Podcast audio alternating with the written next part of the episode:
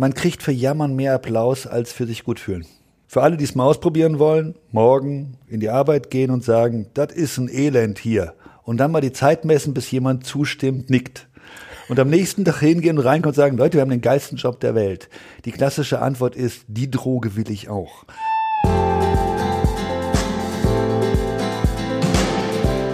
Willkommen bei Mental gewinnt. Du bist hier genau richtig, wenn du leichter und erfolgreicher durchs Leben gehen möchtest und wenn du genau dann, wenn es wirklich drauf ankommt, das Beste aus dir herausholen möchtest. Ich bin Harald Dobmeier und ich freue mich riesig, dass ihr heute wieder mit an Bord seid.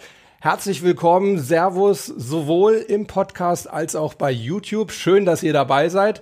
Ja, und heute bin ich mal wieder nicht alleine hier im Studio, sondern ich habe mir einen für mich persönlich auch ganz besonderen Gast ins Studio geholt.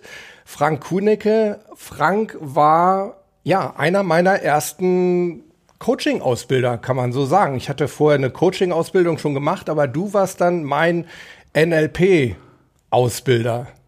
Ich habe mal so nachgeguckt, ich glaube 2002, 2003 um den Dreh war das. Lange, das ist schon lange her. Ja, das kann man, kann man schon ruhigen Gewissens sagen. Ja, ja richtig. Aber du bist ja auch schon äh, richtig, richtig lange im Job drin. Ich hatte bei dir auf der Website geguckt, du bist seit 30 Jahren Organisationsberater und Veränderungscoach, bist promovierter Psychologe. Das war vorher. Okay. Hm, also ich habe erst Psychologie studiert. Ja. Jetzt gar nicht so sehr, weil ich äh, Therapeut werden wollte. Okay. Sondern ich habe vorher Ethnologie studiert. Und dann wurde mir irgendwie klar, die Unterschiede zwischen Menschen liegen nicht in den Vasen. Ja. Die sind irgendwie in den Köpfen. Und jetzt konnte man nicht beides parallel studieren, habe ich für Psychologie entschieden und habe dann auch erst so ganz brav Grundlagenforschung gemacht, Systemtheorie, Reaktionszeitmessung, Hirnforschung, Ganz viele Sachen, die jetzt so ein bisschen en vogue sind. Ja. Danach bin ich eigentlich auch erst auf das Coaching-Thema gekommen, auf die Emotionsentwicklung. Ich bin ja jetzt auch, glaube ich, seit, weiß ich nicht, 20 Jahren im, im Mental-Coaching drin ähm, oder generell im Coaching und immer wieder kommt noch so die Frage, ja, sind Sie denn dann ausgebildeter Psychologe? Und ich ertappe mich dabei, dass ich dann immer in so eine Entschuldigungshaltung reinkomme. Ja, ich muss natürlich sagen, das ist nicht zu ersetzen. genau. Äh, stimmt nicht. Hm? Psychologie, wenn man studiert, ist Wissenschaft. Also wie kriegt man was raus? Wie sichert man das ab? Die Fähigkeit zur Kommunikation und zum Beziehungsaufbau, die wird in der Uni minimal gelehrt. Es mhm. geht auch gar nicht. Man kann Beziehungsaufbau und Beziehung und auch Selbsterkenntnis nicht im Hörsaal lernen. Ja. Deshalb kommt nach dem Psychologiestudium meistens diese Therapieausbildung für die Leute, die therapeutisch werden wollen. Und ich habe wunderbare Coaches getroffen, die keine Psychologen waren und andersrum aber auch. Ein Psychologiestudium ist jetzt keine Garantie. Ja. Es gibt einen Blick aufs Hirn. Man kriegt so einen etwas tieferen Blick, wie das Gehirn funktioniert und das ist auch ziemlich gut. Mhm. Aber für einen Coach ist Beziehungsfähigkeit, Neugierde, und Freude an Menschen vermutlich wichtiger. Und das Wissen, das kann man sich dann auch so holen. Da hast du mir jetzt schon eine wichtige Frage vorweggenommen, weil das wäre tatsächlich meine Frage gewesen. Was denkst du, was sind gute Grundvoraussetzungen für, für Coaches? Ich glaube, das sind wichtige Punkte. Ne? Ich habe immer noch gesagt, ich finde Zuhören eine extrem wichtige Eigenschaft. Wirklich aktiv zuhören zu, also es gibt ja dieses ganz fürchterliche äh, empathische Zuhören, was man den Therapeuten so unterstellt. Ja. Dieses mir geht's heute nicht gut. Ah, ich verstehe, Ihnen geht's heute nicht gut. Ja, ich bringe mich um. Ah, ich verstehe, Sie bringen sich um. ähm, der Witz geht dann weiter. Ähm, das ist es, glaube ich, nicht. Richtig. Ich persönlich, das ist meine persönliche Meinung, Neugierde ist extrem wichtig. Also wenn ich gucke, wieso habe ich mich dann mit Coaching, äh, Therapie, Mentalcoaching beschäftigt, das wirkliche Spannende war rauszukriegen, was macht der jetzt da innen drin? Also welche Schrauben muss er drehen, um ein Problem zu haben, mit dem die meisten Leute kein Problem haben? Interessante Sichtweise. Hm? Und dann zu gucken, also irgendwas muss er doch entweder erwarten, glauben oder eine Verhaltensweise haben oder eine Körperreaktion haben, die ihn auf diesen Drall bringt in die Krise. Das ist, glaube ich, relativ wichtig. Und Zuhören ist eins, ich würde Beziehungsfähigkeit Mhm. Er muss in der Lage, eine Beziehung einzugehen. Und das bedeutet auch zu wissen, dass er immer beteiligt ist. Mhm. Es gibt dieses berühmte, der Psychologe ist ganz außen vor, sitzt auf der Couch und schreibt alles auf. Das ist aber Schnee von gestern, das ist 100 Jahre alt. Sondern man weiß mittlerweile aus der Therapieforschung, habe mich jetzt letzter Zeit viel mit wieder beschäftigt, äh, dass die Beziehung der größte Heilungsfaktor ist.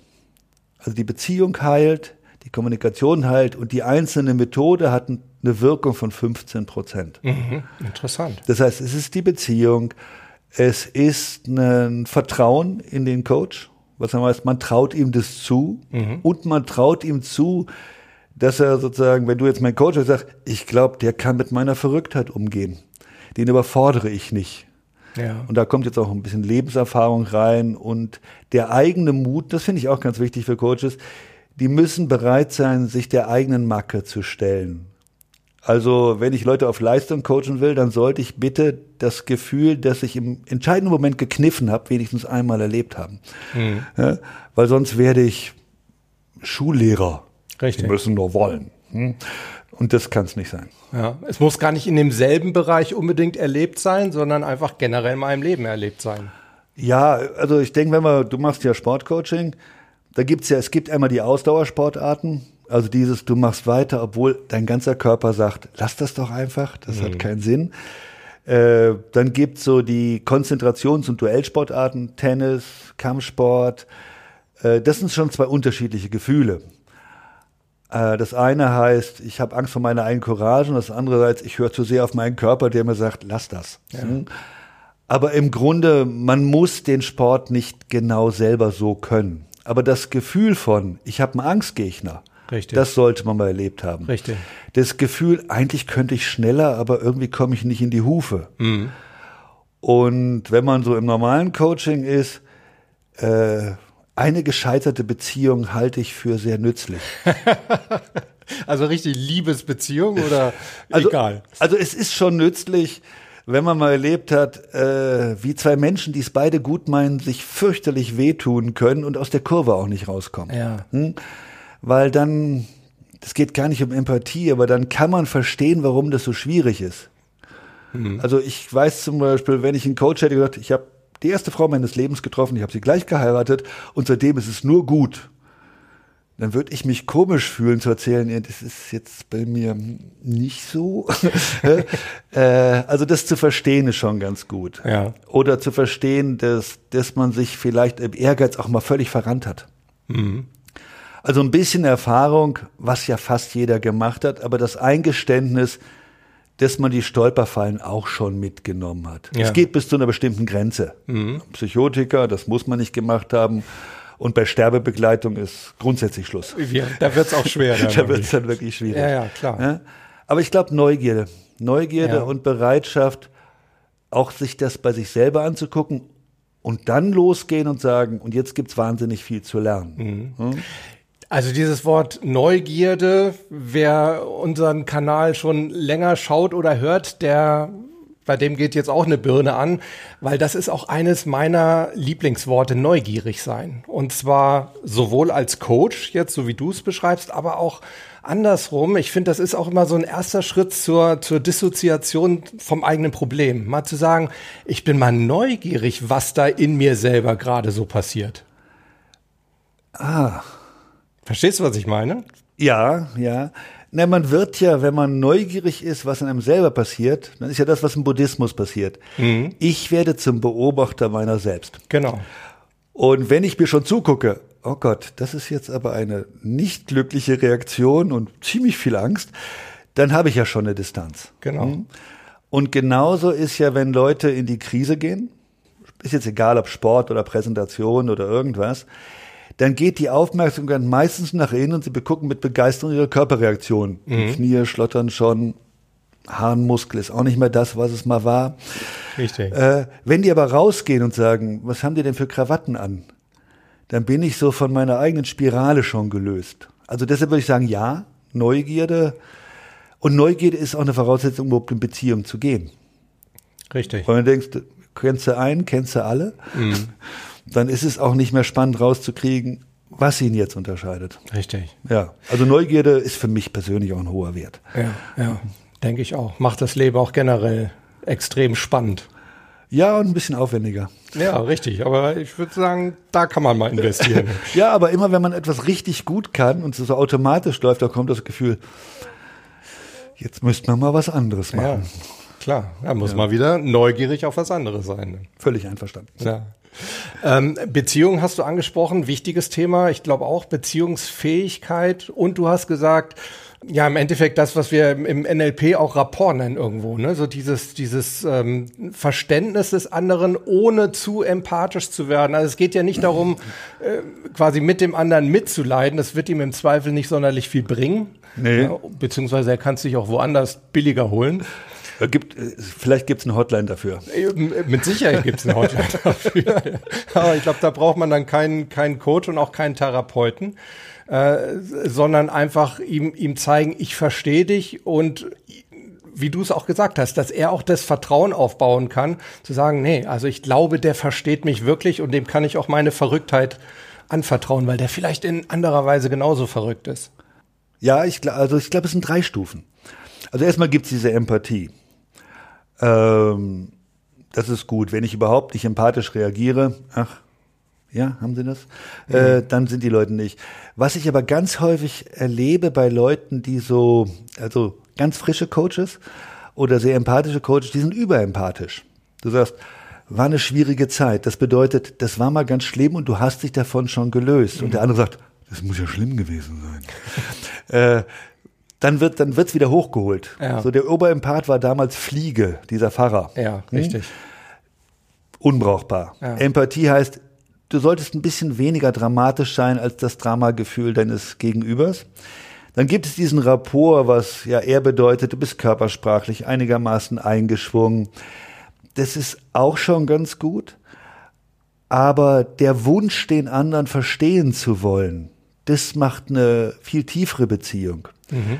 Und ich erlebe das manchmal, jemand erzählt was und dann kommt mir so in den Sinn, ich sage, und da, da kommen sie sich total bescheuert vor. Und er sagt, ja. Mhm. Und dann kriegt er mit, der will mich wirklich verstehen. Mhm. Und ich finde ja, die, also wir normal Neurotiker ne, haben so unsere Macken. Also der eine kriegt seine Wohnung nicht aufgeräumt, der andere muss sie putzen, wo andere Leute schon sagen, sag mal, jetzt geht der Lack ab. Ähm, also wir haben alle unsere kleinen Macken. Ja. Und dann gibt es irgendwo einen Punkt, wo man so merkt, ach, wenn derjenige das denkt, dann hätte ich auch ein Problem. Hm? Mhm. Also ich habe jetzt gerade ein Gespräch gehabt um eine Frau, die ihren Körper nicht schön findet. Und ich sitze so da und denke, wenn mein Körper so hässlich wäre, hätte ich einen echten Fortschritt gemacht. Hm? Okay. Das ist eine sehr schöne Muss ich Frau. kurz mal drüber nachdenken. also wirklich eine sehr schöne Frau, aber findet dann irgendwas in ihrem Körper nicht schön. Ja. Hm? Also zum einen Teil die Füße. Hm, sagte, ich mag meine Füße nicht. Ich gucke da drauf und denke, ich wüsste nicht wieso. Hm? Mhm. Und dann gehen wir so ein bisschen länger durch. Sie ist so schon ein bisschen älter und sagt sie, wenn ich das mit früher vergleiche, wie sie aussah, und hat ein Foto rausgeholt, dann finde ich mich jetzt unförmig. Und dann wird mir klar, was macht die eigentlich? Die hat eine Erinnerung, wo sie wirklich, und war ein bezauberndes Foto, wo sie wirklich super toll war und alle haben sich umgedreht. Ja. Und das kenne ich ja auch. So 20 Jahre später, hm, Figur leidet ein bisschen, ich hatte auch mal mehr Haare. Und wenn ich damit vergleiche, dann ist es ein Abstieg. Das heißt, das wirklich spannend ist, sie vergleicht sich immer mit einer Erinnerung einer besonders intensiven und besonders geilen Zeit. Mhm. Und das ist jetzt eigentlich der Schlüssel. Ja, und das meine ich mit neugierig. Dann ja. ich damit, ach, wenn man das vergleicht, dann ist es natürlich schwierig. Mhm.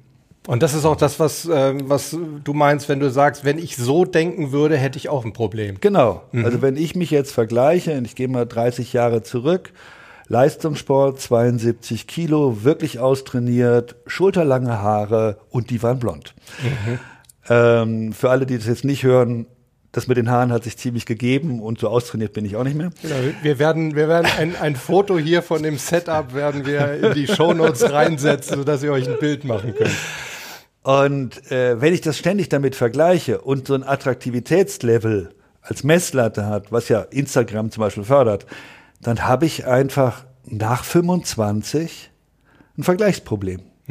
Das heißt, jetzt kann man zureden, geht doch noch, aber eigentlich müsste der andere anfangen zu sagen, ich glaube, ich muss mich mit anderen Sachen vergleichen oder ich muss auf was anderes achten. Mhm. Weil ab einer bestimmten Attraktivität ist es nicht mehr interessant, Attraktivität als höchsten Wert zu haben. Gut gesagt. Ja, das ist schwere Erkenntnis. Ein, ein Frankismus. Nein, das ist, das ist eine Aussage meiner Mutter mit 94. Oh, okay. Als sie ja. sagte, wenn ich es jetzt noch mit Attraktivität versuche, ich glaube, das wird nichts mehr. Und da habe ich gedacht, das ist auf den Punkt gebracht. Zumindest mit äußerer Attraktivität. Ne? Mit äußerer Attraktivität. Ja, ja. Schon klar. Und ja. sie war früher eitel.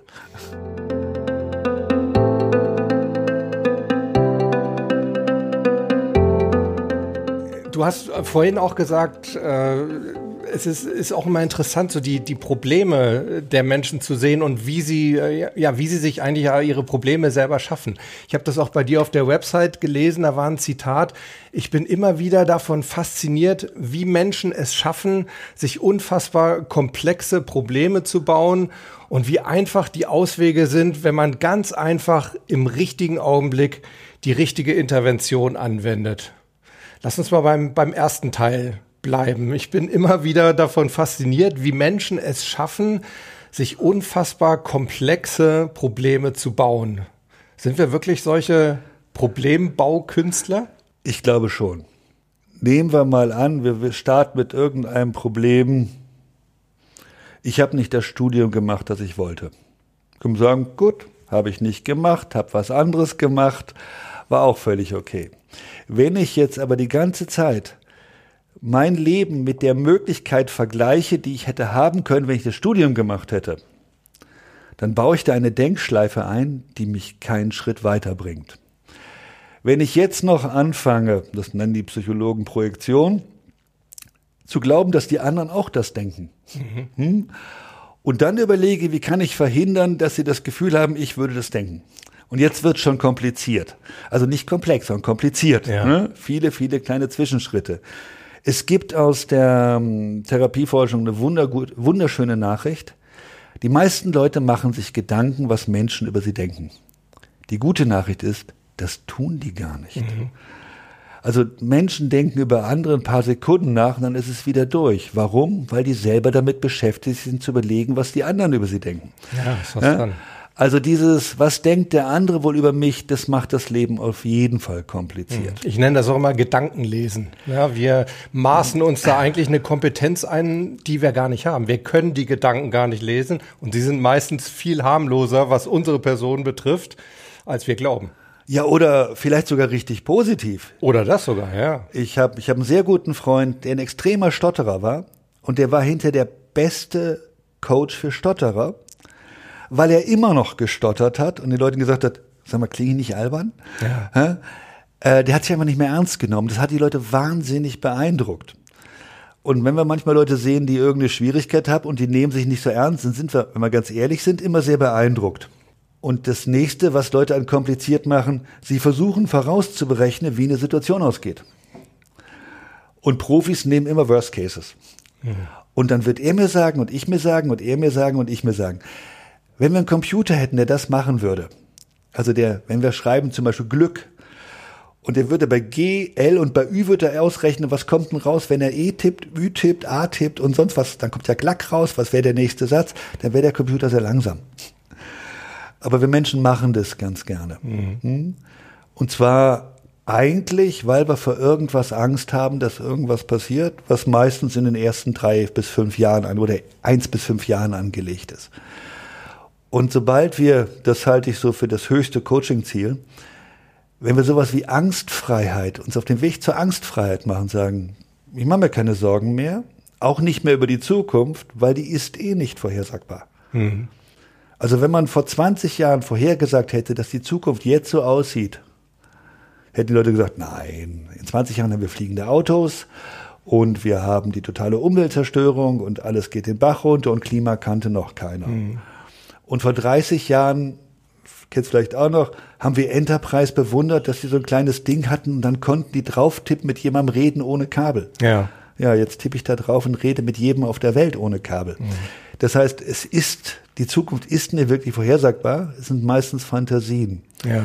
Und diese Angst halte ich für die größte Gefahr und jetzt gerade für die Jüngeren, also während wir, ich sag mal wir, auch wenn es nicht ganz fair ist. Naja, wenn man es zweiteilt, dann bin ich in deiner Hälfte.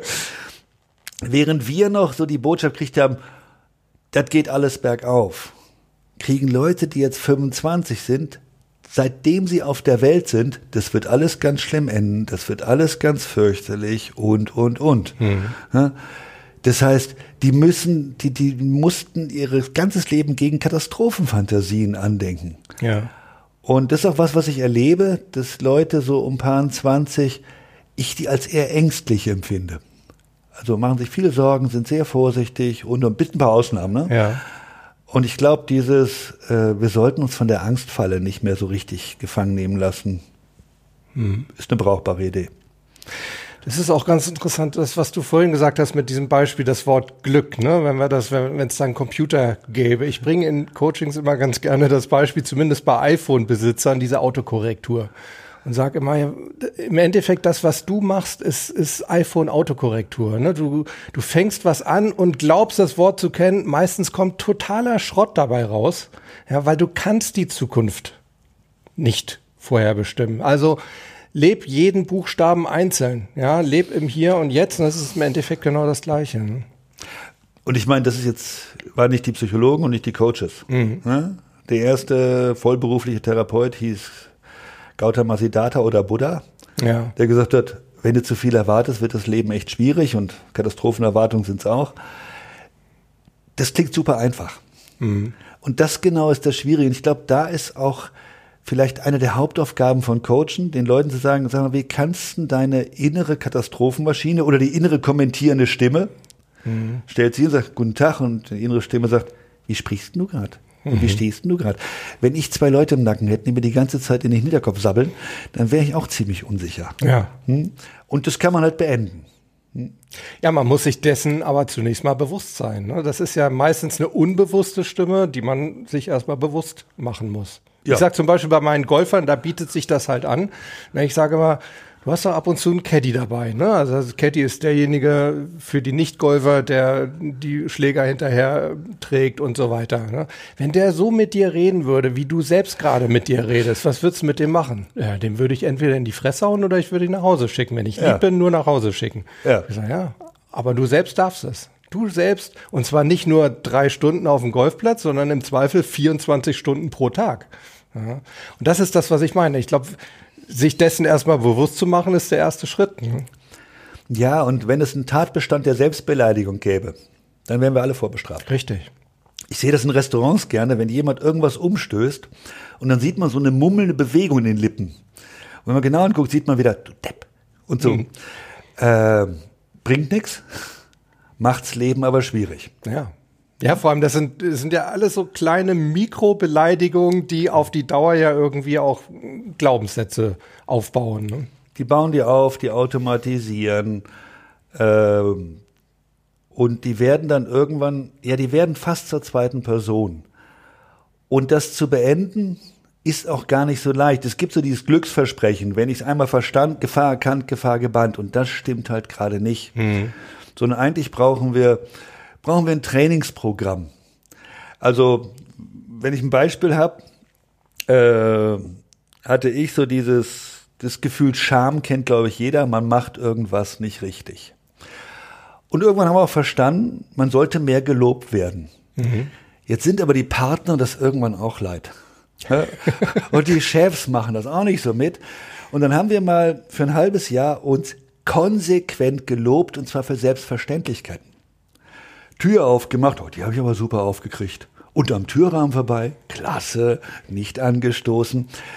Und das Verrückte ist, wenn ich den Leuten das vorstelle, lachen meistens. Aber wenn man es eine Zeit lang gemacht hat, stellt man fest, man kriegt so ein fröhliches Grinsen mhm. im Gesicht. Es ist nämlich, es muss ja nicht mehr mehr logisch sein, wofür man sich lobt. Ja. Sondern es ist einfach ein Beschluss, ich höre jetzt auf, mich zu beschimpfen. Mhm. Da fällt mir eine Anekdote ein, die auch wieder mit unserer gemeinsamen, beziehungsweise mit der NLP-Ausbildung, die ich bei dir genossen habe, zu tun habe. Ich erinnere mich, also ich glaube, eine meiner Schwächen ist, dass ich durchaus mal zu spät komme. ich habe jetzt keine Erinnerung dran, aber Nein, ich glaube, da werde ich wahrscheinlich auch nicht der Einzige Nein. gewesen sein. Jedenfalls kam ich irgendwann bei euch zu spät, ich glaube so eine Viertelstunde. Ich kam rein und alle fingen an zu klatschen. Und zwar habe ich das sehr wertschätzend wahrgenommen. Und ich habe euch dann, äh, dich und Conny angeschaut. Conny war äh, quasi die, die andere Trainerin, ihr habt das zu zweit gemacht. Ähm, und einer von euch meinte dann, ja, weil wir es einfach toll finden, dass du noch aufgetaucht bist. Und das war jetzt aber nicht ironisch, also ich habe es zumindest nicht ironisch aufgefasst, sondern es war wertschätzend gemeint. Und ich, ich fand das toll. Das war eine völlig neue Erfahrung. Du kommst zu spät und wirst gelobt dafür, dass du da bist. Ja, das, das haben wir, glaube ich, eingeführt, als du gerade nicht kamst.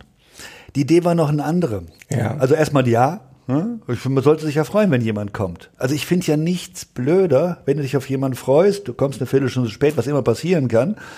Und jetzt musst du erstmal durch so eine Welle von Vorwürfen durch. Ja. Ne? Schlechter Start. So, wir haben gesagt, äh, hat so gefragt, wer hatten schon genug Applaus im Leben bekommen? Zwei haben sich gemeldet. Haben gesagt, ihr habt jetzt die Gelegenheit, ihr kommt einfach zu spät. Aha. Und wir hatten hinterher Leute, die sind, die haben vor der Tür gewartet, um sich den Applaus so zu holen. Ja. Die einzige Verpflichtung war, man muss ihn auch genießen.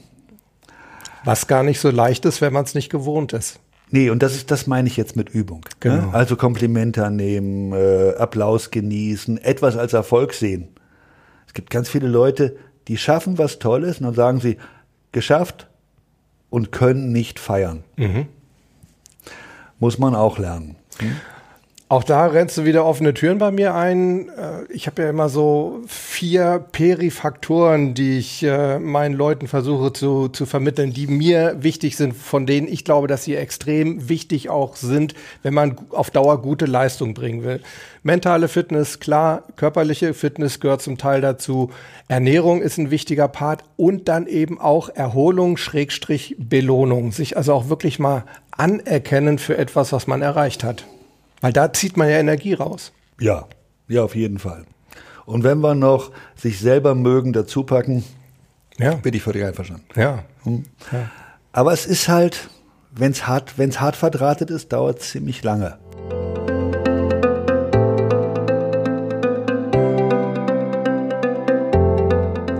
Ich finde, das liegt aber unter anderem auch daran, dass wir einfach lieber jammern als uns loben, insbesondere in Deutschland. Wie siehst du das?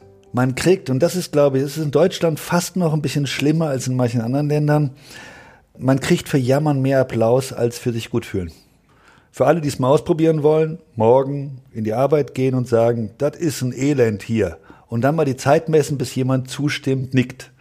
Und am nächsten Tag hingehen und reinkommen und sagen, Leute, wir haben den geilsten Job der Welt. Die klassische Antwort ist, die Droge will ich auch. Hm, von welchem Baum hast du geraucht? Von welchem Baum hast du geraucht? Äh, ich habe mir gefragt, warum? Und ich glaube, der Hauptgrund ist, ja, man macht gesellig. Also wenn du klagst, kommen gleich Leute dazu. Und ich war jetzt gerade auf so einem Festival und dort habe ich gemerkt, die Leute wollten gut drauf sein und gesellig. Ich glaube, das ist der Hauptgrund, warum die Leute auf Festivals gehen. Mhm. Äh, also sollten wir so eine Gemeinschaft des mit sich zufrieden und gesellig, die bräuch, müssten wir ausbauen. Es kommt immer mehr, mhm. ne, dass Leute das bewusst machen, aber der Weg ist noch zu gehen. Auch das gilt ja zumindest schon nicht mehr als unschicklich, sich gut zu finden. Da hat ja YouTube eine ganze und, Instagram eine ganze Menge geändert. Man darf sein tolles Auto zeigen. Mhm. Und muss nicht sagen, ja, auch nur, weil ich äh, lange Strecken fahren muss, sonst würde ich ja Klapprad fahren. Aber ich glaube, das ist auch wiederum so eine, so eine deutsche Geschichte. Ne? Also ich habe in, in Deutschland das Gefühl, jeder glaubt sich für etwas Gutes entschuldigen zu müssen. Ich nehme mich da selber auch nicht aus. Also du kamst vorhin zu mir und meintest, ja, du wohnst eigentlich ganz schick hier. Macht und ich hatte, wirklich. Danke. Aber deshalb sage ich es nicht, sondern weil man hat automatisch gleich so das Gefühl, ja, man sagt Danke, aber man muss irgendwie eine Entschuldigung dafür bringen. Ich glaube, es sind zwei Sachen. Jetzt sind wir so übers Coaching schon hinaus. Jetzt sind wir eigentlich bei den Kulturen. Also es gibt die kalvinistische Kultur Amerika, dieses, wenn du Erfolg hast, ist es gottgefällig. Also mhm. zeig, was du hast. In Russland finde ich das noch viel, viel stärker. Oh, okay. Äh, in Deutschland ist so ein bisschen diese Bescheidenheit dabei. Und wenn ich bin 17 Jahre jetzt immer in China gewesen, Und dort macht man seine Haustür nicht schön und streicht das Haus außen nicht schön, um keinen neidisch zu machen. Also es gibt auch eine positive Qualität, äh, Reichtum und Erfolg nicht zur Schau zu stellen. Ja. Also das ist jetzt nicht so, äh, sich für Glück zu entschuldigen. Mhm. Das ist, glaube ich, schwierig, aber ähm, ein bisschen sein, so dieses, Ham, dieses Hannover, eine hamburgerische. Man hat einen tollen Wagen, aber man würde, man hat noch einen kleinen Wagen, damit man die Kinder zur Schule fährt, weil das muss man ja nicht so groß auswalzen. Sorgt dafür, dass eine Gesellschaft auch friedlicher ist. Okay. Und da sehe ich zum Beispiel Schwierigkeiten, wenn ich manchmal so in YouTube sehe, wenn Leute eins nach dem anderen posten, ich denke so, na okay, der muss so seine 300.000 im Jahr haben und ein halbes Jahr Urlaub und dann kriegt man so mit, das kann aber nicht stimmen. Mhm. Also das Foto ist nicht in der Zeit gemacht worden. Also zu viel mit seinem Erfolg angeben erzeugt auch Neid. Und da sind die Chinesen wirklich, die mussten ja viel enger zusammenleben, die passen extrem darauf auf, dass kein Neid entsteht. Ja. Also deshalb würde ich die Deutschen nicht so ganz äh, nur als äh, so latent depressiv bezeichnen, ja. sondern es ist auch eine Vorsicht, dass man sein Reichtum nicht so unendlich raushängen lässt oder sein, sein Glück mhm. die anderen damit nicht neidisch macht. Mhm. Ja, ist interessant. Grad. Ja, kann, kann gut sein. Was ich in Amerika, ich bin ja nun häufiger in Amerika, was ich da aber auch feststelle, ist, dass dieser Neid nicht so ausgeprägt ist. Dass da auch Leute, die es geschafft haben, was auch immer das im Einzelnen bedeutet. Meistens verbindet man damit ja materielle Dinge.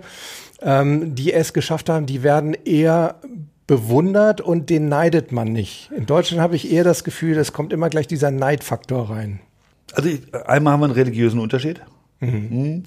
Weil er geht ein äh, Kamel durch ein Nadelöhr als ein Reicher ins Himmelreich. Mhm. Das ist unser Bild. Klassisch katholisch. Ja. Und der Calvinismus war, Reichtum ist ein Ausdruck der Höhe, dass du es richtig gemacht hast und Gott schenkt dir das. Mhm. Ich glaube, das ist eine der ganz tiefen Wurzeln. Ja. ja. Interessant. So habe ich das noch nie gesehen. Also das, das ist mir in den USA so aufgefallen. Ja. Mhm. Und es gibt ja diese wunderbare, dieser Unterschied zwischen diesem Calvinismus und dem Humanismus. Calvin und Hobbes ist ja ein eigener Comic geworden. Ach komm. Wer für Calvin und Hobbes, also wer Peanuts liebt, ja. Peanuts ist die Light-Version von Calvin Hobbes. Das ist wirklich philosophische Comics. Ganz großartig aus den 60ern. Sollte man sich mal angucken. Irre, irre. Jetzt sind wir völlig vom Thema abgekommen, aber hochinteressant. Lass uns trotzdem noch mal zum, zum Coaching zurückkommen. Ich würde ja. gern ähm, zu dem zweiten Teil deines Zitats kommen, wo du gesagt hast, ich wiederhole nochmal das Ganze. Ich bin immer wieder davon fasziniert, wie Menschen es schaffen, sich unfassbar komplexe Probleme zu bauen. Und jetzt der zweite Teil und wie einfach die Auswege sind, wenn man ganz einfach im richtigen Augenblick die richtige Intervention anwendet. Was ist denn das, das Wichtigste, der richtige Augenblick oder die richtige Intervention? Die oder ist beides gleich wichtig? Die richtige Augenblick. Mhm. Die richtige Intervention sind ganz häufig auch die Klienten, ja. die jetzt plötzlich eine Idee haben und sagen, oh, also ich, wir haben das mal ein bisschen nachverfolgt von Leuten, die ich gecoacht habe oder die in der Ausbildung habe, gesagt, was war denn das Eindrucksvollste? Und dann dachte ich, diese geniale Intervention oder diese traumhafte Methodik. Und sagst, nee, das war ein Satz. Hat irgendjemand im richtigen Moment den Satz gesagt. Das Entscheidende ist der richtige Moment. Also wenn man das Hirn, also wenn man jetzt mal die neuere Hirnforschung dazu nimmt, da gibt's ja also ich, ich, über ich, es, das hat sich alles ziemlich aufgelöst sondern es ist ein hochkomplexes System, das in Schwingung ist. Und das sucht immer die höchste Stabilität. Und wenn es das Elend ist. Mhm. Hm? Man kann Leuten die Lösung sagen, die sehr festgefahren sind, aber das ist ungefähr so sinnvoll wie Wasser auf Teflon gießen. Das gleitet ab. Mhm. Und deshalb kommt es beim Coaching ganz häufig darauf an, erstmal die Gewohnheiten zu verstören. Und dann gibt es und den nennen sie in vielleicht der elaboriertesten Coaching-Methode der Synergetik, den nennen sie den Kairos-Moment. Musste ich auch nachlesen. Ja. Äh, Kairos ist der Gott des Glücks. Und Kairos hat eine ganz, er läuft sehr schnell, hm, rennt immer irgendwo rum. Und Kairos hat eine ganz besondere Frisur. Er hat nämlich vorne einen Zopf auf der Stirn und hinten eine Glatze. Und deshalb muss man Kairos im richtigen Moment erwischen, sonst rutscht man an der Glatze ab. Okay. Da kommt auch der Spruch, das Glück beim Schopfepacken her. Ah, okay. Das kommt von dem Gott Kairos. Ja. Und es gibt dann Momente, in dem sozusagen die Gewohnheit so verstört ist, dass dann ein Sprung passieren kann. Und das ist dieser richtige Moment, das kann man erkennen. Das kann man erkennen, wenn die Botschaften, die jemand gibt, anfangen immer schneller zu wechseln.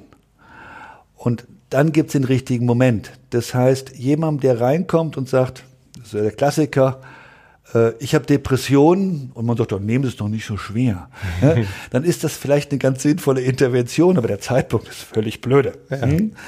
Das ist auch, glaube ich, etwas, was gute Coaches von, ich nenne sie von den Methodencoaches unterscheiden. Methodencoaches haben die Bücher, haben die Methoden und machen die einfach. Und ein guter Coach hat ein Gespür dafür, jetzt ist der andere gerade aufnahmebereit. Und soll ich noch ein bisschen tiefer in die Neurologie gehen? Mach mal. Äh, das ist jetzt relativ neue Metastudie, Feldman Barrett, die gesagt hat, unser Gehirn verarbeitet keine Vergangenheit. Das macht Prognosen. Also es prognostiziert immer, was passiert. Und wenn das, was passiert, unseren Prognosen übereinstimmt, dann nehmen wir das gar nicht wahr. Okay. Aber wenn die Prognosen nicht mehr stimmen, dann schalten wir erst auf Wahrnehmung. Und das ist auch im Coaching der Fall, wenn man sagt, ja, ich muss mir aber mehr zusammenreißen. Und sagst, ja, das haben wir ja schon 20 Jahre versucht. Das funktioniert eigentlich nicht. Und er kommt plötzlich an den Punkt von, stimmt, es funktioniert nicht. Jetzt beguckt er sich zum ersten Mal und beguckt seine Verhaltensweise. Und das irritiert ihn noch mehr. Warum mache ich das? Und das ist der Moment, wo man sagen kann, jetzt versuchen wir was ganz Kleines anders. Ja. Und das ist diese, wo die Neugierde hingeht. Was Minimales anders. Sagen Sie sich doch einfach, und jetzt verhaue ich den absichtlich. Ja. Und ganz plötzlich funktioniert das, weil er nicht im richtigen Augenblick sagt, wehe, du haust daneben. Hm? Äh, Das ist so der, der spannende Moment. Und deshalb finde ich das Timing fast wichtiger und das macht jetzt Erfahrung aus. Weil Methoden nachbeten, es gibt so viele gute Bücher, das ist nicht schwierig. Hm? Deshalb gibt es auch so wahnsinnig viele Coaches. Du bist schuld, du hast sie ausgebildet. Aber de facto sind es gar nicht so viele, die hinter coachen. Hm? Und die, die coachen, mit denen bin ich am meisten noch in Kontakt. Wenn du jetzt sagst, die dann auch coachen, gebe ich dir recht, sind gar nicht so viele, die sich Coach nennen, sind sehr viel mehr, von- wo ich sagen würde, 80 Prozent beraten mehr. Ob es eine gute Beratung oder eine schlechte ist, ist wieder eine andere Frage. Aber Coachen ist eben genau das, da bin ich mit dir absolut d'accord, was du eben auch beschrieben hast. Der Begriff ist ausgeleiert. Ja, Hm? absolut. Es gibt jetzt Ernährungscoach, Kochcoach, Schreinercoach, Fahrradcoach. Richtig. Äh, Also für alles Mögliche. Und jeder, der irgendwie berät, nennt sich jetzt Coach. Genau. Die Führungskraft muss ein Coach sein und eigentlich nur noch coachen. Und Ja. die Eltern sollen Coaches sein. Und damit ist der Begriff inhaltsleer geworden. Richtig. Hm? Das ist jetzt so ein bisschen eine Schwierigkeit. Das wird sich wieder geben. Also ich finde das äh, auch wieder hochinteressant, dass du wirklich so ohne groß nachdenken zu müssen gesagt hast, es ist wirklich, es kommt auf den richtigen Augenblick an. Und was du jetzt ja auch wieder angesprochen hast, ist, ist wieder dieses Beziehungsthema. Ne? Wenn, wenn jemand zu dir reinkommt, sagt, ich bin depressiv und du sagst, ja, nehmen Sie es doch nicht so schwer, scheiß Augenblick, weil keine Beziehung besteht, die ist noch nicht aufgebaut. Also Ja. das sp- spielt auch wieder alles, alles mit rein. Ich fasse das immer so ein bisschen überbegrifflich unter Rapport zusammen, wobei ich da eben nicht nur das Körpersprachliche meine, sondern eben auch so dieses, ja, auch diese aufgebaute Beziehung da irgendwie. Und deswegen bin ich jetzt auf den Begriff Beziehung wieder übergegangen. Ja, ja. Weil der alles zulässt. ja, Hm? richtig. Und manchmal muss ein Coach ja auch ein Durcheinander bringen. Und damit der andere das mitmacht, muss eine vertrauensvolle Beziehung da sein. Ja. Also wir beide sind äh, Fans von Frank Ferrelli, Den habe ich auch gerade gedacht. der dir die glorreichsten Unverschämtheiten um die Ohren gehauen hat. Aber das ist- war so vertrauensvoll, dass man sich das einfach mal angehört hat. ja. Und seine eigentliche Stärke war Beziehung aufbauen. Ja, also d'accord, Ja, bin dabei. Absolut. Frank Fairley, vielleicht noch mal kurz zur Erklärung, ist äh, quasi der Begründer der sogenannten provokativen Therapie, wobei ich mit dem Wort Therapie auch schon wieder, ich finde, das ist wieder sehr eng gefasst. Aber es geht auf jeden Fall eben um Provokation, eben um auch Sachen wieder aufzubrechen.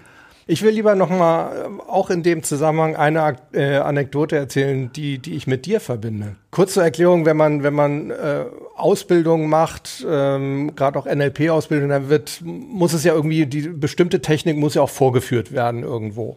Das heißt, man macht sogenannte Demos. Das heißt, meistens holt sich dann der Trainer jemand eben von denen, die es lernen, nach, nach vorne und alle anderen schauen zu. Ähm, und ich war mal bei dir vorne, ich weiß gar nicht mehr, worum es ging. Ich glaube, es war Parts Party. So, so, eine Geschichte. Ähm, wir hatten einen Heiden Spaß, wir haben uns, wir haben uns gut verstanden. Ich glaube, es war aber auch noch nicht so der richtige Coaching-Level. Und da hast du einen Satz zu mir gesagt, der geht mir immer noch nahe, weil er wirklich getroffen hat und weil er genau das bewirkt hat, was du eben gerade erzählt hast, ne? dass so ein bisschen diese, diese kognitive Dissonanz auf einmal aufkam. Ne? Du hast zu mir gesagt, Zynismus ist der Krebs der Seele. Oh. Hättest du dir gar nicht zugetraut. Ne? Doch, das glaube ich sogar. Ja. Ja, und das hat wirklich was bei mir, bei mir bewirkt. Also auch in diesem Augenblick, weil ich glaube, ich habe mich damals so ein bisschen durch Zynismus, ich glaube, ich bin ein sehr, sehr zynischer Black Humor Typ irgendwo. Ähm, aber das war irgendwo auch immer so ein, Schüt äh, ein Schutzschild und damit konnten wir, glaube ich, auch nicht, nicht arbeiten auf der Bühne. Und du hast dadurch was aufgebrochen in mir. Und es war eben auch der richtige Augenblick. Zu einem anderen Zeitpunkt hätte ich es dir möglicherweise übel genommen. Gerade vor einer Gruppe. Wir waren ja, ja nicht ganz alleine. Ja, wir, wir, müssen eine gute Beziehung gehabt haben. Sieht so aus. ja, das ist, äh, also Sarkasmus ist ja schon Selbstschutz, wobei ich durchaus sarkastisch bin. Aber Zynismus, wenn man das ständig macht, dann verliert alles an Wert. Und meine Erfahrung mit Zynikern ist, dass fast jeder Zyniker ein enttäuschter Idealist war. Man kann gar nicht Zyniker sein, wenn man nicht einen hohen Anspruch an die Welt gehabt hat. Mhm. Ja, so ein bisschen wie das enttäuschte Kind. Die sind jetzt nicht gekommen und jetzt ist alles doof. Und das wirkt zwar cool, und es wird ja auch durch Medien und Filme, also je zynische Helden kommen immer cool weg, aber ich glaube, man tut sich in ganz vielen Fällen einfach selber weh. Mhm. Und ich habe gerade so, als ich mit Vorständen gearbeitet habe, viele gesehen, die dann auch über ihre Familie zynisch reden und über dumme Mitarbeiter und immer so gemerkt habe, die tun sich eigentlich auch weh, weil wenn doch alle blöde sind und ich bin der Chef, mhm. was bin ich denn dann? Hm? Also ja. ist beschädigt, Zynismus beschädigt. Mhm. Hm? wenn er witzig ist und, und ironisch und, und Monty Python Qualitäten hat, das ist alles gut. Aber als Grundhaltung pumpt man sich so langsam das Glück aus dem Körper. Mhm. Deshalb halte ich ihn und wirklich die positive Energie. Ja. Ja. Ja, da wären wir quasi auch wieder so ein bisschen bei den, bei den Selbstdialogen. Zynismus und Sarkasmus sind ja auch sehr eng beieinander. Ich würde sogar so weit gehen, dass Sarkasmus eigentlich ein Stilmittel des Zynismus irgendwo ist. So habe ich noch nicht drüber nachgedacht, aber ja. Ich finde irgendwo schon und äh, ich meine, häufig reden wir ja auch extrem sarkastisch miteinander oder, oder zu uns selber, meine ich. Ja. Also wenn ich so meine, meine Sportler sehe, ich nehme jetzt mal irgendwie einen Tennisspieler, ne, erster Aufschlag verschlagen, dann kommt gleich mal so ein Spruch, ja, super, das kannst du ja richtig toll, du bist ja der Allergrößte. Ja, aber so richtig mit einem eben nicht wertschätzenden, sarkastischen Ausdruck dahinter. Ja. Ist, glaube ich, der Ton. Also wenn ich zum Beispiel irgendwas zerstöre, umschmeiße oder äh, irgendwo vorfahre oder was ich hin und wieder mal gerne tue. Äh, und ich sage dann so, na herzlichen Glückwunsch, Herr Kunicke, klasse. Ja? Dann ist es aber mit dem Schmunzeln. Ja. Und das ist, glaube ich, nicht schädlich. Ne? Nee, denke ich auch. Also, ja. also im Grunde, diese Selbstbeziehung die ist ja ziemlich entscheidend. Also wir haben zu anderen Menschen Beziehungen, wir haben zu uns selbst eine Beziehung.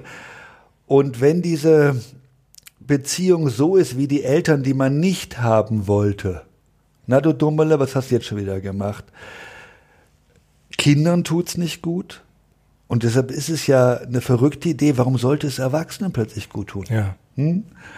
Wenn es was Liebevolles hast, wie, also schmeißt Glas um und sagst du, Gott sei Dank habe ich zwei, ne? äh, dann ist es dieses Fürsorgliche. Mhm. Und ich glaube, einer, das, das fand ich im Hawaiianischen, in der Kahuna-Tradition so spannend. Die haben halt gesagt, es, äh, es gibt also drei selbst, zwei kennen wir auch. Mhm. Das mittlere denkt und das untere hat die Gefühle, die Impulse und die Emotionen. Aber macht immer dasselbe. und ist eigentlich ein Kind. Und die Aufgabe eines Erwachsenen ist, dass das Mittlere dem Unteren erklärt, wie das Universum so ist und wie man glücklich ist. Habe ich gedacht, das ist vielleicht eine schöne Definition von Erwachsen. Ja. Ne? Also ich kann, ich bin in der Lage, Kinder zu versorgen und mich zu versorgen. Mhm. Oder auch mal in den Hintern zu treten, wenn es mal sein muss. Aber halt so, dass es eher Freude macht. Mhm. Weil Druck und Beschimpfung haben noch nie Topleistung gebracht. Da kommen wir ja gerade in der Wirtschaft an. Ich bin jetzt sehr viel unterwegs, wo die sagen, wir müssen mit Leistungsbeurteilung, können wir eigentlich aufhören, weil das wird nicht besser. Jetzt haben die schon 17 Mal Feedback bekommen, dass sie durchschnittlich sind. Ja, super. Und dass so langsam die, die Idee auftaucht, die wir eigentlich in den Kursen vor 20 Jahren schon hatten, guck doch mal nach der Faszination und lass die Leute mal machen, was sie wollen. Die machen das ja vermutlich richtig gerne und gut, weil ich habe fast nur Leute kennengelernt, die eigentlich gerne arbeiten und gerne was Gutes tun. Dass wir nicht mehr Work-Life-Balance machen, dass wir sagen, äh, Work könnte auch mal angenehmes Life sein. Ja, absolut. Ja? Richtig. Und viel Arbeit hat noch nie Menschen anstrengen lassen, Ja. sondern gegen Widerstand oder gegen Lust oder gegen Gemaul arbeiten. Das macht krank.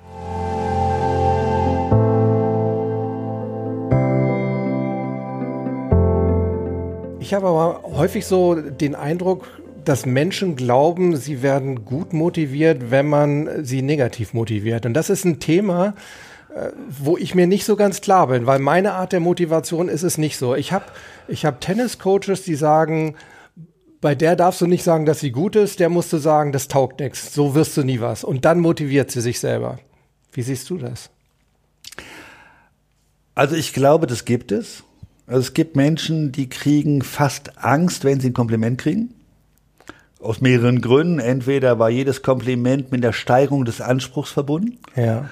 Ja, gibt's ja. Eine zwei Klasse, nächstes Mal ist eine Eins. Ja. Oder auch nur halten müssen, ne? so Assertionsstrategie. Ne? Genau. Oh Gott, jetzt muss ich aber dem gerecht werden, diesem Kompliment. Und dann gibt's, glaube ich, bei dem Negativen gibt's zwei. Natürlich, wenn ich einen inneren Schweinehund habe und der andere sagt, beweg dein Hintern bei Ausdauertraining.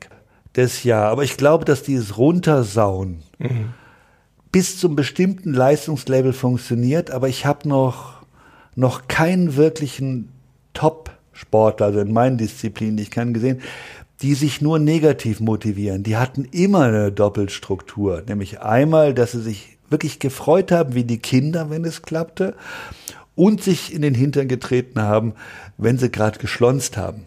Hm? Und deshalb kann es sein, dass man bei Leuten unterschiedlich aufbauen muss. Aber ich, ich wüsste keinen Topsportler, den ich kenne, der nur negativ motiviert ist. Ja, sehe ich, sehe ich sehr ähnlich. Und ich glaube auch, dass es häufig daran liegt, dass die Leute es auch nicht anders gewohnt sind. Sei es von der Erziehung her oder von früheren Trainern. Ich erlebe das auch oft. Dann heißt es, ja, als ich angefangen habe mit meinem Sport, da hatte ich einen Verbandstrainer und der hat uns nur angeschrien. Und, und man ist es gewohnt und so kennt man es nur und deshalb kann man sich nur so motivieren und dann lohnt sich vielleicht auch mal als, als Coach, äh, ja, jemanden da auch mal auf ein anderes äh, Niveau zu heben und zu sagen, guck mal, es kann eigentlich auch ganz geil sein, wenn du gelobt wirst und noch geiler ist es, wenn du dich selber loben kannst, weil das ist ein Lobender, den du immer dabei hast. Ja. Wir haben das mal gemacht, das war von der Colin Idee, da haben wir mit Reitern gearbeitet, die völlig unsicher waren. Und wir haben bei ganz vielen festgestellt, dass an der Bande immer noch der erste Reitlehrer stand und nur kritisiert hat. Und die haben die ganze Zeit versucht, die haben das Pferd gar nicht mitgekriegt, den hätte man auch ein Dreirad untersetzen können. Die haben immer nur versucht, diesen Konserven im Kopf, diesen Kommandos gerecht zu werden. Und als sie dann mitkriegten, da sitzt wirklich jemand an der Bande und dann, dann kommt jetzt Handwerk, das kriegt man raus. Die waren zum ersten Mal, haben die nicht ums Überleben geritten, Ja. sondern um die Freude. Ja. Deshalb die alte Druckmethode kann individuell mal ein bisschen helfen, aber richtig gute Leistung nicht. Auch Top-Manager, die, die ich gefunden habe, die wirklich was gedreht haben. Und dann rede ich jetzt mal so von einer Milliarde Umsatz drehen. Ja. Die haben sich gefreut, die haben auch ein bisschen gespielt, äh, die waren auch neugierig und die haben das gern gemacht. Hm? Und die sogenannten harten Knochen, die finde ich in der Regel im Middle-Average der Leistung, mhm. aber nicht ganz oben. Mhm. Also es gibt etliche Gründe dafür, dass die Druckmethode nicht ja. optimal funktioniert. Von den Sportlern, die ich coach, also wenn ich Sport coach, dann ist es meistens Kampfsport, weil ich das selber auch mache. Ja. Die Leute, die nach sich ständig beschimpfen, haben immer eine kurze Bremse in ihren Bewegungen, weil sie sie kontrollieren müssen. Und ab einem bestimmten Level ist nur das schnell, was einfach fließt. Ja. Ich wollte gerade sagen, das ist Flow, das, das, geht ja dann gar nicht ja. mit der Bremse drin. Ja. Du machst selber auch Kampfsport, Kung Fu. Ja. Ist dein, dein ganz großes Thema. Ich habe ein Zitat von dir gefunden, wo du gesagt hast, meine Methoden und Energie gewinne ich aus dem Kung Fu. Ich habe da in China einen Großmeister, der auch jetzt noch lebt. Und bei dem war ich jetzt so 19 Jahre. Und äh, der sagt, es geht eigentlich darum, continue, bleib im Fluss, hör nicht auf. Hm? Wenn eine Sache nicht klappt, dann mach die nächste. Also bleib im Fluss. Das heißt, wenn ich mit mir unrund bin, bin ich auch nicht schnell. Hm. Wenn ich das Gefühl habe von, liebe Hände, liebe Beine, ihr macht das so fantastisch, ich muss mich nur auf die Distanz konzentrieren, äh, dann werde ich schnell. Mhm. Und das meine ich damit. Ja. Hm? Also es hat auch was mit Kontrolle abgeben zu tun, dann irgendwo. Ans Unbewusste. Ans Unbewusste. Ja. Also sich selbst vertrauen. Es hat also ganz viel damit zu tun, dass man sich selber, dass man die Kontrolle abgibt und sich selber traut. Mhm. Und das, das ist jetzt über die mittlerweile 40 Jahre, wie ich es mache, so ein bisschen Teil des Lebensgefühls geworden, wofür ich sehr, sehr dankbar bin. Mhm. Hm? Ich glaube, das ist auch ein, ein, sehr gutes Grundgefühl fürs Leben. Ich erlebe es bei den, bei den Golfern zum Beispiel auch sehr häufig. Man sagt ja immer, Golf ist die zweitkomplexeste Sportart, also von, der, von, der, von dem technischen Ablauf her, die es überhaupt gibt. Hinterm Stabhochsprung. Ähm, ah. Wir hatten neulich mal so eine kurze Umfrage und äh, einer hat es erraten und der kriegt auch noch eine Belohnung, wollte ich an der Stelle nur mal anmerken.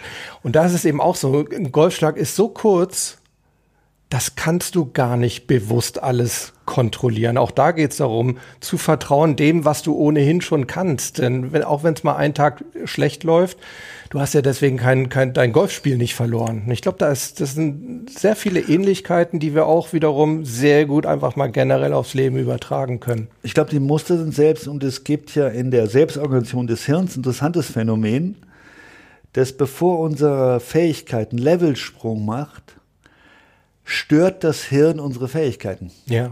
Das heißt, geht erstmal diese Senke runter. runter. ist überhaupt kein Zeichen dafür, dass wir es nicht können, sondern dass unser Gehirn gerade Anlauf nimmt zum nächsten Qualitätssprung. Ja. Und auch irgendwo einordnet, neue Erfahrungen, neues Wissen einordnet. Ja. Jetzt stell dir mal vor, du machst deinen Sport, egal welchen, es klappt halt gar nicht und du denkst, oh, ich werde gerade besser. Wie cool. Morgen.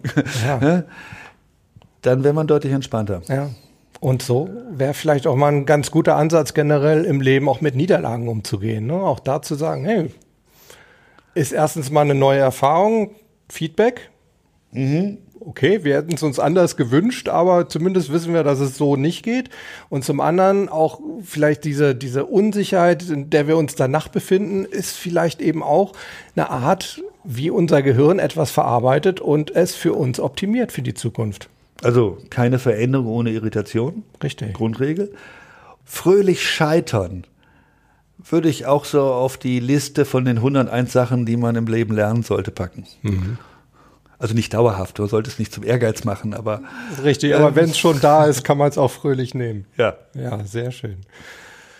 Frank, wir haben so viel übers Coaching gesprochen, wie es sein sollte aus unserer Meinung heraus wie es nicht sein sollte, wie wir es leider aber oft sehen. Und wir haben uns beide überlegt, wir können nicht nur dumm schwätzen, sondern wir können vielleicht auch was machen. Ja. Also um es äh, kurz zu erklären, Frank und ich haben uns überlegt, wir machen eine Coaching-Ausbildung, Mental-Coaching-Ausbildung. Mental-Coaching. Ja, Der ne? Begriff ist zwar ein bisschen gebraucht, aber die Richtung. Genau, ja. Also, also nicht Therapie. Das definitiv nicht. Und es wird ja, ich glaube, das kann man auch schon mal festhalten. Es wird darum gehen, sich selber coachen zu können mhm. und vielleicht im, im nächsten Schritt dann eben auch andere Menschen ja, auf, vielleicht auf die nächste Stufe heben zu können. Und es wird, ein Schwer, es wird einen Schwerpunkt Sportlichkeit geben. Richtig. Weil da kann man wunderbar ausprobieren. Ich glaube, da kommen wir beide her. Ja. Da verstehen wir ein bisschen was davon. Ja, von Golf verstehe ich herzlich wenig. Ja. Mein Abstrahlwinkel ist 45 Grad. Ich habe es versucht. Geht mir ähnlich und trotzdem bilde ich mir ein, ich verstehe was davon. Also da freue ich mich sehr drauf. Wir wollen auch gar nicht allzu viel zum jetzigen Zeitpunkt dazu sagen. Soweit sind wir selber auch noch nicht. Also wir sind da mitten, mitten im Brainstorming drin. Es wird zeitnah stattfinden. Ich glaube, das können wir schon mal festhalten. Mhm. Wir werden auf jeden Fall weiter darüber berichten und wir freuen uns natürlich auch, wenn ihr vielleicht schon mal andeutet, wenn ihr daran Interesse hättet. Oder welches Thema interessiert. Richtig, genau. Oder wofür ihr es anwenden wollt. Wir sind offen für alles. Naja, fast. Erstmal pauschal bleiben und dann können wir immer noch ein, einengen. Ne? Ja, also ich glaube, das wird eine sehr, sehr spannende Sache. Wie gesagt, wenn ihr da Interesse dran habt, wenn ihr Anregungen habt, Fragen habt und so weiter, bei YouTube unten in die Kommentare, beim äh, Podcast in die Kommentare unter den Show Notes, per E-Mail an info@mentalgewinnt.de oder auf die Podcast-Mailbox unter 06173 608 4806. Und natürlich auch, wenn ihr sonst zu unserem Gespräch Ideen habt, Anmerkungen habt, andere Meinungen habt, uns unterstützen wollt in dem, was wir glauben und gesagt haben, all das könnt ihr da auch unterbringen. Ich glaube, da waren einige gute Sachen dabei. Ne? Wir wollen uns mal selber loben. Also Ja, sollten wir mal anhören. ja, absolut. Wir hören uns auf jeden Fall unseren eigenen Podcast an. Lass mal kurz festhalten. Ich fand den Punkt neugierig sein sehr, sehr gut. Und ich fand auch den Punkt, ja, uns selbst mal häufiger loben. Vielleicht auch in, in Situationen, wo wir sagen, da ist kein Lob angebracht. Auch da vielleicht einfach mal zu sagen. Du hast das tolle Beispiel irgendwie, wow, was war das? Tür aufgemacht, ohne anzustoßen oder was war das? Ja, Ja, ist auch eine Leistung. es ist der Seele, glaube ich, wurscht, wofür wir gelobt werden. Richtig. Schönes Schlusswort. Wunderbar. Gut. Vielen Dank fürs Dasein. Vielen Dank für das tolle Gespräch. Ich habe auch viel dazugelernt. Und ich hoffe, ihr auch. Ich hoffe, ihr seid nächstes Mal wieder dabei. Und ansonsten bleibt neugierig, rate ich immer am Ende jeder Podcast-Episode. Also diesmal umso mehr. Bleibt neugierig und vor allem bleibt Gewinner. Ciao.